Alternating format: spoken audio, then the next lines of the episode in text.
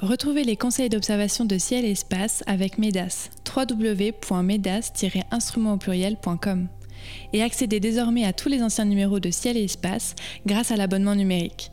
Pour en savoir plus, rendez-vous sur ciel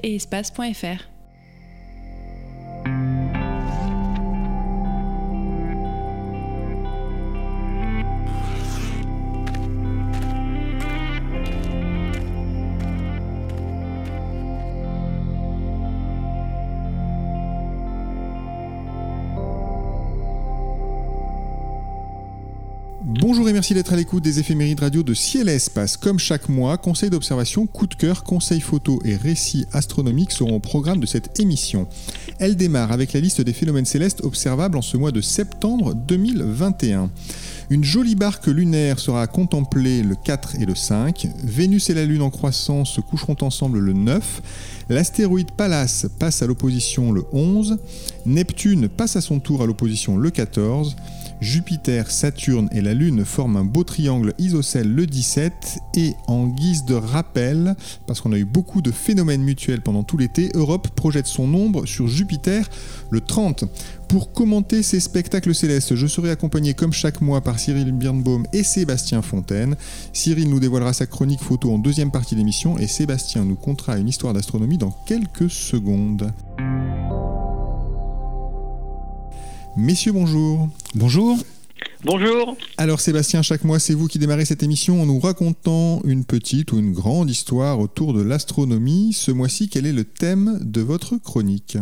Alors, euh, on va reparler de Hubble. Il y a quelques mois, on avait parlé de Hubble, l'astronome. Aujourd'hui, on va parler de Hubble, le, télescope spatial. Euh, on est à quelques semaines euh, du lancement du, remplaçant du télescope Hubble, hein, le télescope spatial James Webb, dont vous faites l'écho de temps en temps dans les pages du magazine, sera lancé en octobre 2021, si je me trompe pas. Et donc, aujourd'hui, bah, je me suis dit, allez, un petit, un petit retour sur la longue carrière du télescope Hubble qui, rappelez-vous, a été lancé en 1990. Euh, il orbite euh, autour de la Terre à une altitude d'environ 600 euh, km et c'est l'astronome américain Spitzer qui a vraiment beaucoup travaillé à la création de ce télescope Hubble. Ça faisait longtemps, hein, plusieurs décennies, que les Américains, comme d'autres, avaient dans l'idée de, mettre dans l'espace un, télescope de manière à, à s'affranchir de tous les problèmes liés à, l'atmosphère euh, terrestre. Et c'est depuis euh, les années 40 euh, hein, qu'on évoquait cette possibilité. Et c'est vraiment à partir des années 70, 1970, qu'un premier comité a été créé à la NASA en vue de, lancer réellement un, télescope spatial. Au final, le projet aura coûté environ 2 milliards de dollars américains et c'est un projet essentiellement supporté par la NASA, mais également en partie cofinancé par, par l'ESA. c'est la raison pour laquelle aujourd'hui encore, euh, l'ESA bénéficie d'à peu près 15% de, temps de télescope. Euh, ce qui n'est ce qui n'est pas rien puisque cet instrument euh, reste tout à fait opérationnel même quelques décennies après son, son lancement. son miroir est de 2,4 mètres de diamètre hein, au début quand on a commencé à réfléchir à, l'envoi de ce télescope, on imaginait un, miroir beaucoup plus important d'au moins 3 mètres, mais on s'est rendu compte que les coûts euh, allaient exploser. Ils explosaient déjà euh, lors des, premières études. Donc on s'est dit, allez, on met un miroir de 2,4 mètres, ce qui est quand même déjà pas mal. Et ça permet euh, de donner des, images avec une résolution angulaire inférieure à 0,1 seconde d'arc quand même. et bien sûr, cet instrument permet d'observer dans l'infrarouge proche et aussi dans l'ultraviolet. Alors bien sûr, tout le monde euh, a encore en tête, du moins les, plus âgés des auditeurs, et j'en fais partie, euh, on a tous en tête euh, bah, le problème qu'avait eu le, télescope lors de son envoi, puisque les premières images étaient floues. voilà, donc on s'est renvoyé la balle, les ingénieurs, les astronomes, qu'est-ce qui se passe? Et c'est vrai que les images étaient, étaient vraiment mauvaises. On faisait bien mieux avec les télescopes terrestres que le télescope spatial. Donc c'était un petit peu embêtant. Et on s'est rendu compte euh, rapidement que le problème venait d'une aberration euh, sphérique hein, au niveau du, du, miroir euh, primaire. En gros, le miroir primaire était trop plat à sa périphérie d'environ 2 microns. Et donc ce, petit dégalage résultait que bah, les rayons réfléchis par le centre du, miroir ne, convergeaient, ne convergeaient pas au, au même point. Et donc le, le télescope était tout flou.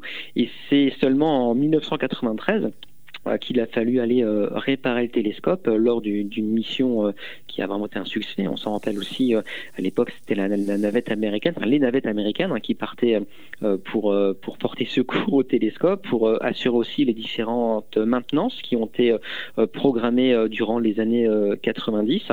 Et je pense que ce qu'on peut retenir de, ce télescope, outre bah, les problèmes des premières années, c'est euh, les fabuleuses euh, images euh, qu'il a pu révéler déjà au grand public.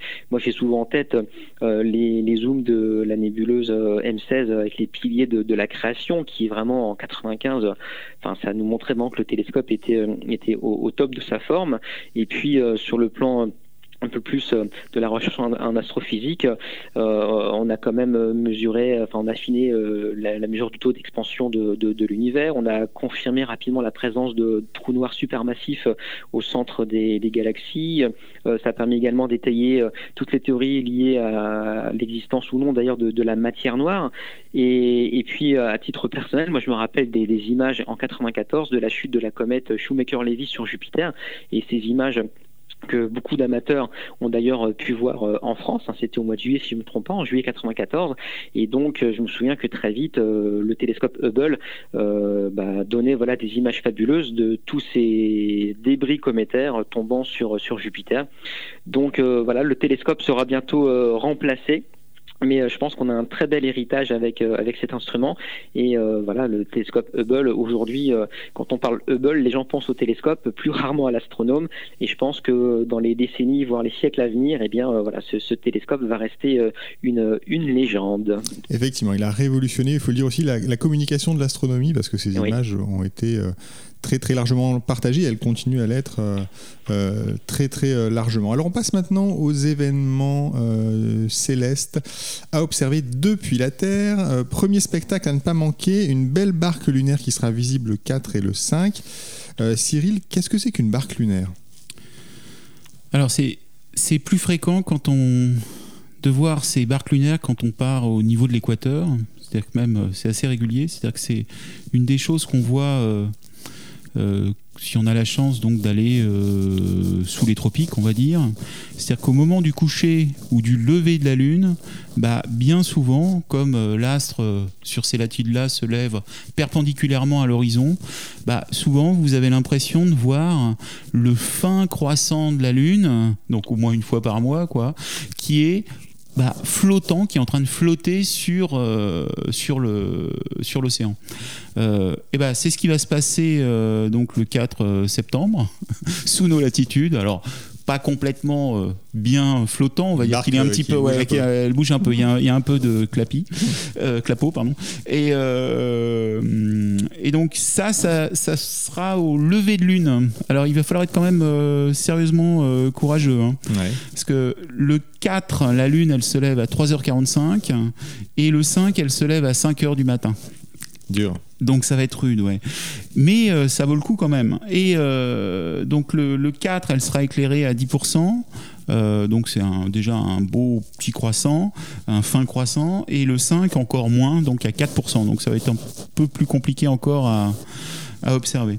là donc vous êtes donc levé de lune donc il va falloir avoir un horizon, euh, si vous voulez la prendre en photo, euh, plutôt, euh, plutôt dégagé. Donc. donc lever de lune, ça veut dire que c'est l'horizon est. Hein. donc il y a peu de chance normalement, à moins d'être sur le Cotentin peut-être, d'avoir le croissant de la Lune, euh, donc la barque sur, euh, sur l'eau.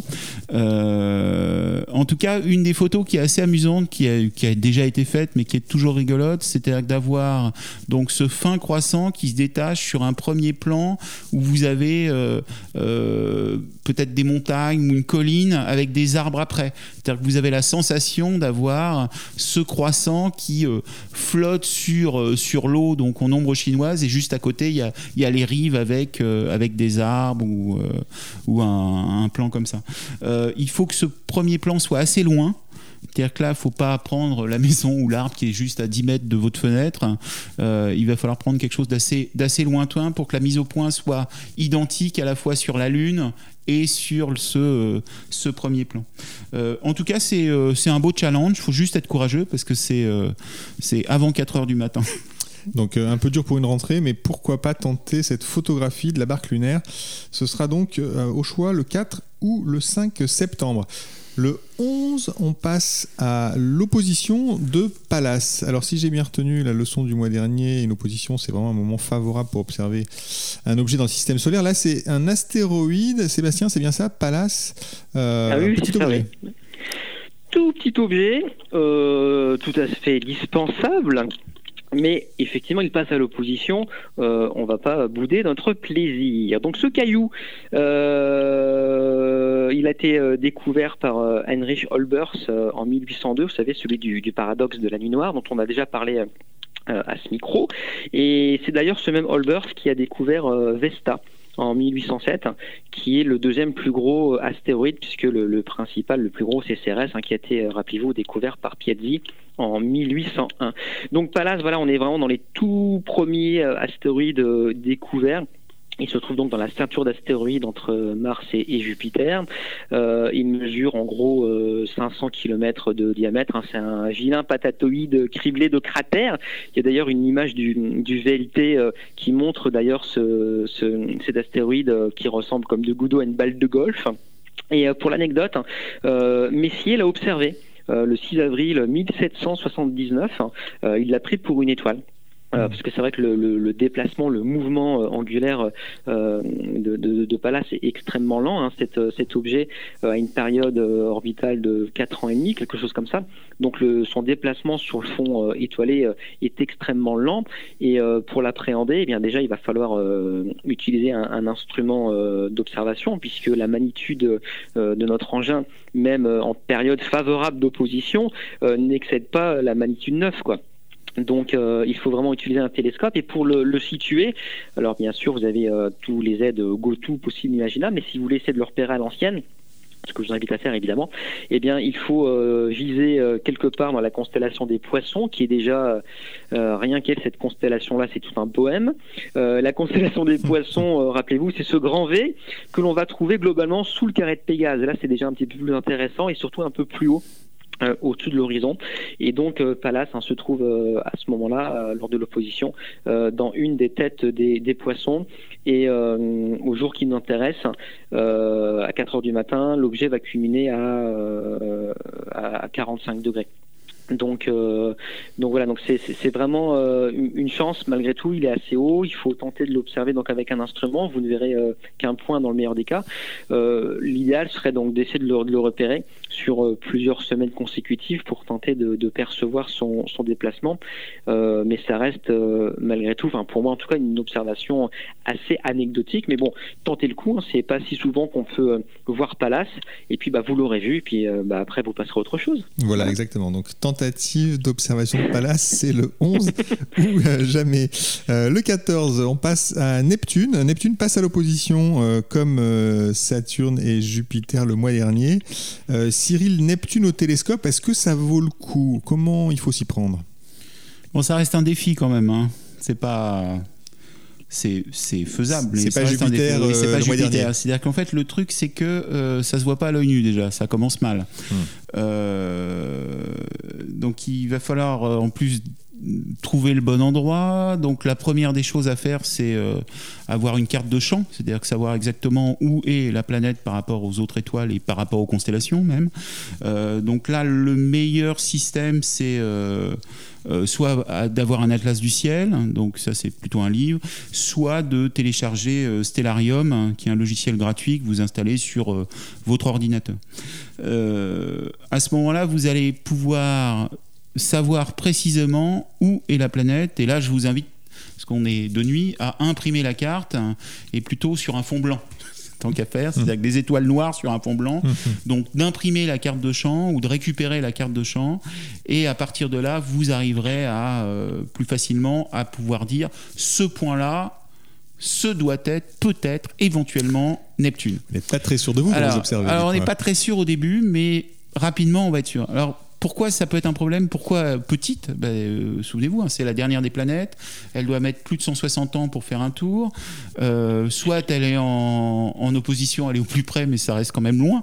Euh, donc c'est quelque chose de peu lumineux. Au télescope, là, vous n'allez plus avoir de doute, c'est au moment où vous allez commencer à grossir. C'est-à-dire qu'avec un grossissement de 100 fois, euh, vous arrivez à voir bah, que la planète a un, diamètre apparent, c'est-à-dire que c'est plus une enfin c'est plus un petit point comme une étoile qui euh, scintillerait dans tous les sens. C'est un petit disque, un tout petit disque qui est plutôt, euh, alors on n'est jamais tous d'accord sur la colorimétrie avec nos yeux de nuit, etc. Mhm. Donc moi je la vois plutôt vert bleu, mais d'autres diront complètement bleu, d'autres plutôt complètement vert. Enfin, ce qui est sûr c'est qu'elle est pas rouge comme Mars, ça s'il y a aucun doute là-dessus. Euh, donc ce que vous voyez en fait, ce bleu, c'est euh, bah, le, méthane de l'atmosphère. Hein. Euh, si vous avez un télescope de 250, certains, pas moi, ont vu Triton. Alors je ne sais pas si Sébastien peut-être a déjà vu le satellite de, enfin un satellite de Neptune. Alors, euh, ils étaient censés être dans l'oculaire quand on me les a présentés, mais honnêtement, je suis pas sûr de les avoir vus. Oui, bah c'est pareil pour moi alors. Donc ça, c'est pas gagné encore. Euh, en tout cas. Vous l'avoir au moins une fois, ça vaut le coup. Déjà, c'est un défi de la trouver et c'est toujours, euh, c'est toujours sympa. Hmm. Et on peut rappeler à propos de Neptune que, que Le Verrier l'a trouvé au bout de sa plume. Racontez-nous cette petite histoire, Sébastien.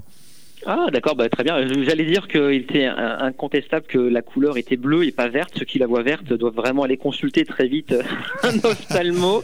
Ils ont, euh, ils ont vu Uranus en fait. Ils ont vu Uranus. Ouais, voilà, exactement. Oui, oui, euh, Urbain Le Verrier. Alors il y a une compétition en 1846. Alors il faut remonter un petit peu l'histoire. En 1781, Herschel découvre Uranus. très vite, les mécaniciens célestes s'empressent de calculer les positions à venir d'Uranus et on se rend compte que malgré leurs efforts, eh bien, euh, Uranus, elle est rarement euh, à l'endroit euh, prévu par le calcul. Elle semble perturbée dans ses déplacements et donc assez vite, on imagine qu'un astre perturbateur comme Cyril peut-être lors de certaines réunions dont j'ai souvenir, eh bien empêche finalement Uranus de tourner en rond, je ne sais pas. Et, du coup, par le calcul, voilà, donc deux équipes, Urbain Le Verrier en France et Adams en Angleterre, vont par le calcul, vous le disiez David, découvrir finalement Neptune et c'est Adams euh, à Berlin, si j'ai bonne mémoire, euh, qui va faire la première observation et confirmer par l'observation que les calculs de Leverrier surtout étaient les bons. Et donc c'est la première fois que par le calcul on, découvre une planète et c'est vraiment bah, presque l'apothéose de la mécanique céleste. Hein. Là vraiment la, théorie finalement permet de faire des découvertes incroyables toujours confirmées par l'observation, mais voilà, là on est vraiment à, à, une époque charnière quand même dans, dans, l'histoire de l'astronomie et de la mécanique céleste. Très bien, merci beaucoup pour cette petite anecdote. On passe à l'événement du 17, Jupiter, Saturne et la Lune qui forment un triangle au-dessus de l'horizon sud. Euh, c'est pas très haut dans le ciel, Sébastien, ça se contemple à l'œil nu euh, pour la beauté du spectacle? Ah, Oui, oui, c'est ça. Hein. Euh, en plus, pas très tard, à, 23h. Alors, le tout va se passer dans la constellation du Capricorne, extraordinaire constellation du, du Capricorne une constellation complètement anecdotique qui est complètement euh, perdue entre le Verseau et le Sagittaire. Euh, tout ça pour dire que grâce à, ce rapprochement Jupiter-Lune-Saturne, on va pouvoir identifier enfin les étoiles du Capricorne. Ça aussi, vous pouvez le cocher, c'est fait. Mmh. Euh, ce qui est intéressant malgré tout, et pour être plus sérieux, c'est que la Lune donc, va se placer entre Jupiter et Saturne. À 23 heures, disais-je, la hauteur de Saturne, c'est 21 degrés la Lune est à 18 degrés d'auteur et Jupiter à 24 degrés. Donc effectivement, c'est pas super haut, mais il faut relativiser. Euh, la hauteur de la Lune, 18 degrés, je vous rappelle que c'est la hauteur de culmination du Soleil à Paris à midi en hiver. Hmm. Donc euh, c'est quelque chose qui se trouve quand même, euh, c'est assez visible au-dessus de l'horizon. Donc il hmm. faut quand même mesurer ce qu'est une, hauteur d'astre. Mais voilà, ce, ce, trio est intéressant parce que encore une fois, ça permet de mettre les choses en perspective avec une histoire de plan. Au premier plan, la Lune, qui se trouve à à peu près à 380 000 km de, de, la Terre. Et puis, euh, un peu plus loin, Jupiter. Encore plus loin, euh, Saturne, à un milliard et demi de kilomètres, un truc comme ça. Et puis, bien, bien plus loin, les timides étoiles euh, du, du Capricorne, qui, elles, sont à, des années, à des centaines d'années-lumière de, de, nous. Donc, voilà, ça permet de, mettre en perspective les choses. Donc, si vous avez des, des amis avec vous, ou éventuellement des, des, des enfants, eh bien, vous pouvez, comme ça, vous amuser d'une part, à montrer qu'à l'œil nu, on voit ces corps célestes qui ne sont pas des étoiles. Je pense surtout à Saturne, à Jupiter, qui à l'œil nu s'observeront bien sûr au cœur des grandes villes comme Paris, Cherbourg et les autres. Et puis voilà, parler de ces perspectives, de ces distances, de ces échelles de distance euh, qui concernent notamment ces, ces, corps du système solaire.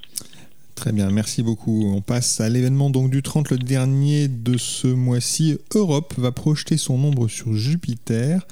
Cyril, à quelle heure cela se passe-t-il? Alors ce sera à 22h06.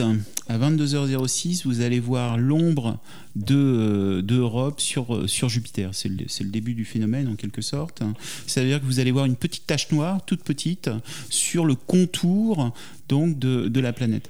Alors pourquoi on a choisi, enfin pourquoi, euh, pourquoi cette date-là et cette heure-là? Tout simplement parce que euh, bah, juste à côté de cette euh, ombre, vous allez avoir la tâche, euh, la grande tâche de Jupiter qui fait à peu près. Alors quand on, nous on était euh, plus jeune, on nous disait, on, l'a vu d'ailleurs, que ça faisait entre 3 et 4 diamètres de Terre.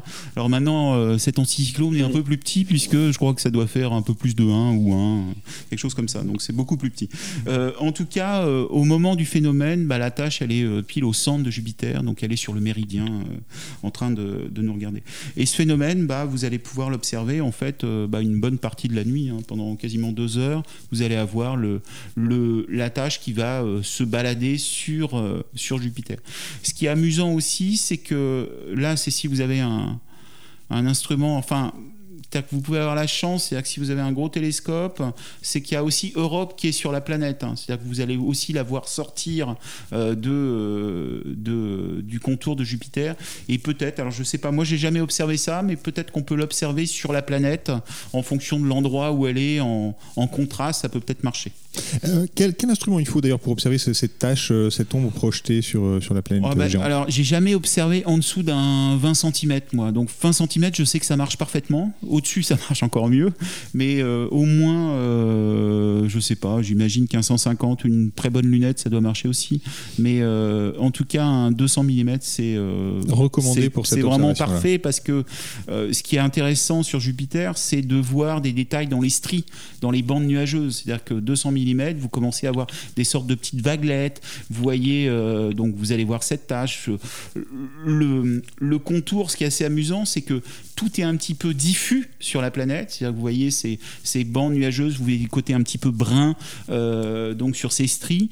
Et vous avez ce, cette ombre qui est une, ombre vraiment euh, comme un, comme un tampon, c'est-à-dire qu'elle est vraiment euh, bah, coupée au ciseau. C'est-à-dire que là, il n'y a pas de diffusion possible. C'est-à-dire que c'est, vraiment une petite mouche collée à coller, hein, une gommette à coller sur, euh, sur la planète avec des, des contours euh, vraiment coupés au ciseau. Quoi. Donc une observation à, faire, ce sera le 30. Et je rappelle d'ailleurs qu'il y a d'autres phénomènes mutuels autour de Jupiter tout le mois de septembre. Je vous invite à les retrouver dans les pages de Ciel et Espace.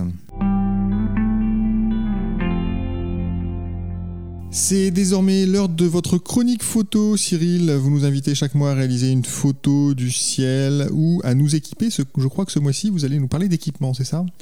Oui, une fois de plus, mais alors euh, d'équipement d'occasion en quelque sorte. C'est-à-dire que le mois de septembre, euh, cette année, il y a une, grosse brocante photo qui est la foire de la photographie à Bièvre. Et puis, euh, bah, c'est le moment où il y a de nouveau tous les week-ends des brocantes euh, à côté de chez vous. Alors, il faut quand même pas partir les mains dans les poches, donc en plus de son porte-monnaie, sûrement. C'est préférable d'avoir des piles avec vous. Des piles. Des piles, oui, des piles. C'est assez étonnant, mais d'avoir toujours, dès que je vais à une brocante, j'ai toujours un tournevis et euh, 4 piles LR6, euh, 4 piles LR3, donc c'est les, les, piles bâtons, mais à des formats différents. Alors pourquoi ça? Parce que il y a de fortes chances qu'on vous tombiez sur un flash, donc il faut l'essayer. Il y a de fortes chances que vous tombiez sur la frontale de vos rêves qui va vous servir à éclairer vos scènes, ou euh, maintenant vous avez plein de petites lampes euh, dans tous les sens, ou des guirlandes lumineuses. Donc ça vous permet d'essayer en fait le matériel hein, avant de l'acheter pour quelques centimes ou quelques euros, mais c'est à bas coût à chaque fois. Donc qu'est-ce qu'on trouve dans ces brocantes? Bah, Bien sûr des appareils photo. Euh, ça peut être l'occasion bah, de se remettre ou de se mettre à la photographie en, en argentique. Hein. C'est-à-dire qu'on trouve pas mal de boîtiers 6.6, euh, les relais cordes, les relais flex. Là on en trouve euh, à l'appel souvent. Alors pas forcément ces, grandes marques, hein, mais d'autres. Donc c'est le moment de tester ça. On retrouve, et ça va bien faire rigoler Sébastien, les vieux boîtiers Olympus dont on rêvait quand on était était enfant, toute la série OM1, OM10, etc. on va retrouver. J'ai encore les miens, j'ai encore les miens. Bah, j'irai à la brocante quand tu la feras. Non, je les vends pas. on trouve aussi des agrandisseurs. Souvent, il y a des agrandisseurs sur les brocantes, ça arrive aussi. et plus particulièrement, ce qui peut être intéressant, c'est d'acheter un pied photo. C'est-à-dire que les pieds photos valent 10, euh, 20 euros euh, maximum. Donc c'est l'occasion d'avoir un pied photo solide, robuste, d'en avoir même un de plus, ça peut toujours servir. Ou justement un petit quand vous partez euh, en vacances un peu plus loin où vous avez besoin de limiter votre, votre poids de bagage. On a compris que c'était l'instrument, enfin l'accessoire indispensable de l'astrophoto. Hein, ah oui, le pied photo, et c'est bien, c'est-à-dire que c'est bien d'en avoir plusieurs même. C'est-à-dire qu'en d'en avoir un en carbone quand on va très loin en avion d'en avoir un euh, petit, un très très grand, avoir des systèmes qui s'accrochent, qui s'écartent dans tous les sens, c'est toujours intéressant. Alors il y a quand même des pièges sur les, sur les brocantes, c'est que souvent la vis, la vis photo est pas là. Donc euh, c'est un moyen de négocier, hein. c'est un bon moyen de négocier. Euh, de temps en temps aussi, vous pouvez tomber sur des platines qui n'existent plus. C'est-à-dire que la platine n'est plus là, elle n'existe plus. Alors ça se fait facilement aux imprimantes 3D maintenant, hein. c'est assez facile. Et ça, fonctionne bien. vous pouvez trouver donc ces lampes, ces guirlandes qui vont décorer, euh, faire, vous allez pouvoir faire du light painting, j'en parlerai une prochaine fois. Euh, et puis vous pouvez aussi trouver des télescopes. Hein. C'est fréquent d'arriver à, avoir euh, des, petites lunettes, des petits télescopes, des 115-900 qu'on avait enfant, on trouve régulièrement. Alors ils sont pas toujours complets, il faut faire un petit peu attention, il faut un peu s'y connaître. Et parfois on trouve des oculaires avec un piège, c'est que souvent c'est des oculaires de, de microscope. Donc ils n'ont pas le même, le même diamètre. Il faut faire un petit peu attention. Donc en plus des piles euh, du tournevis, euh, souvent il vous faut aussi une règle pour mesurer les différents diamètres. Très bien, nous approchons de la fin de cette émission. Cyril, Sébastien, c'est le moment de dévoiler votre coup de cœur, un astre, un livre, une exposition, une mission spatiale, un festival, un astronome, que sais-je? Sébastien, qu'avez-vous choisi ce mois-ci? Aujourd'hui, je vais parler des fichiers STL. Et euh, ça fait un petit peu écho à ce que vient de dire euh, Cyril quand il a parlé euh, de, des choses que vous pouvez fabriquer avec les imprimantes 3D. Alors, ce sont des, ces fameux imprimantes 3D que tout le monde connaît, euh, que l'on commence à trouver pour vraiment pas très cher, hein, pour quelques centaines d'euros, 150 euros, on peut commencer à en avoir. On peut également en disposer dans des Fab Labs. Je pense à la Cité des Sciences ou ailleurs. On trouve des Fab Labs partout en France où on a à disposition des, des imprimantes 3D.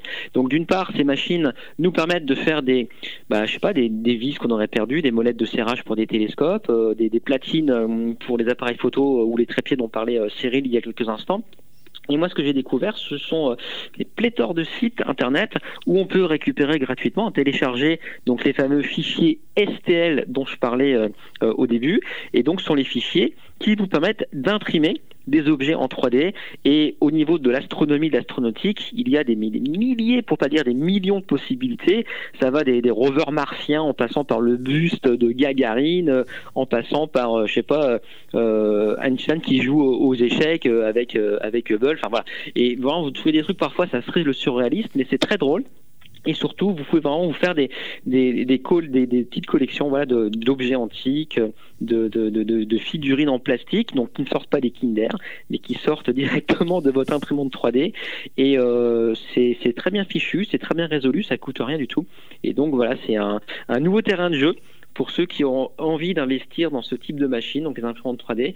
Si euh, dans votre coin il fait pas très beau, comme euh, par chez moi, et eh bien euh, le soir, en attendant l'éclaircie qui vous permet d'observer, et eh bien euh, vous lancez l'imprimante et vous rêvez, voilà, avec ces petites figurines. Voilà, donc les fichiers STL. Allez voir les fichiers, ça va vous amuser et ça va peut-être vous encourager à acheter une, imprimante du coup. On peut même fabriquer son télescope. Hein. Je suis en train d'en fabriquer un morceau de télescope, le porte-oculaire. Là, je viens de finir un porte-oculaire en. Eh voilà, vous le faites à, votre, à votre idée. En impression. Et le miroir, et le miroir, ça marche comment du coup Le miroir, il faut l'avoir. Le miroir, non, il suffit de l'alluminer et, peut-être qu'en faisant l'allumination, tu, tu, illumines le truc. Mais bon, en tout cas, vous avez compris, il y a vraiment des, des, choses très intéressantes. Très bien. Les fichiers STL, on s'en souviendra donc pour euh, la pratique de l'astronomie ou pour s'amuser. Euh, et décorer votre salon, pourquoi pas. Cyril, quel est votre coup de cœur ce mois-ci? Eh ben, C'est encore un livre, donc c'est deux fois de suite, pas de chance, bon, enfin, ou tant mieux pour les, tant mieux pour, ceux qui aiment lire, on aime tous lire. alors c'est un, là c'est un beau livre, c'est ce qu'on appelle un beau livre, c'est-à-dire que c'est un grand livre d'images, de photographies, c'est un livre qui a été fait par un photographe américain qui s'appelle Adam Woodworth hein, aux éditions Erol et, et le livre s'appelle, euh, enfin le titre du livre c'est Photographier le ciel nocturne.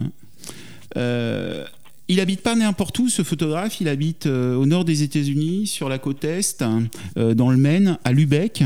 Et vous avez sans doute déjà vu ces photos. C'est-à-dire que c'est des photos où bien souvent il y a des phares multicolores, donc la voie lactée, les phares qui éclairent dans tous les sens. Vous pouvez avoir même des, des algues ou des, des, enfin des, des, animaux luminescents dans l'eau. il prend en photo par le dessus, etc. C'est un beau livre d'images enfin un beau livre de photographie. Et ce qui est intéressant, c'est qu'il est très accessible et qui donne toutes les astuces. C'est-à-dire que bien souvent, vous avez juste la photo où euh, la personne va euh, dire voilà, bon, euh, voilà les caractéristiques de la photo et ça s'arrête là. Là, vous avez à la fois la technique, c'est-à-dire comment il a pris sa photo. Il y a tout un chapitre sur la préparation. Il insiste sur la préparation, comment préparer, quel logiciel utiliser, comment se imaginer l'image que vous allez fabriquer. et puis, vous avez toute une partie sur le traitement où là, pareil, il vous explique complètement tout, les différents types de logiciels selon que vous soyez sur tel ou tel euh, euh, ordinateur. Et euh, c'est assez passionnant, c'est simple à lire, et puis vous avez plusieurs, au final plusieurs lectures. C'est-à-dire que vous avez la lecture simple qui est bah, de regarder les images et de rêver, et c'est que des paysages nocturnes, hein. c'est-à-dire qu'on n'a jamais une Jupiter plein cadre, une Saturne, c'est quasiment au grand angle à chaque fois, ou des panoramas. Il y a toute une partie sur les panoramas qui est rarement expliquée aussi. donc je vous invite à bah, feuilleter, à, trouver ce livre et le lire aussi. Très bien, merci beaucoup pour ces coups de cœur. Les éphémérides radio de Ciel et s'achèvent pour ce mois-ci. Merci Cyril Birnbaum, merci Sébastien Fontaine pour vos précieux conseils. Merci à Nicolas Franco qui a réalisé cette émission. Elle était présentée comme chaque mois par David Fossé. Nous vous donnons rendez-vous au mois d'octobre. D'ici là, songez à vous abonner ou vous réabonner. Merci pour votre fidélité à Ciel Espace et à très bientôt pour un prochain podcast.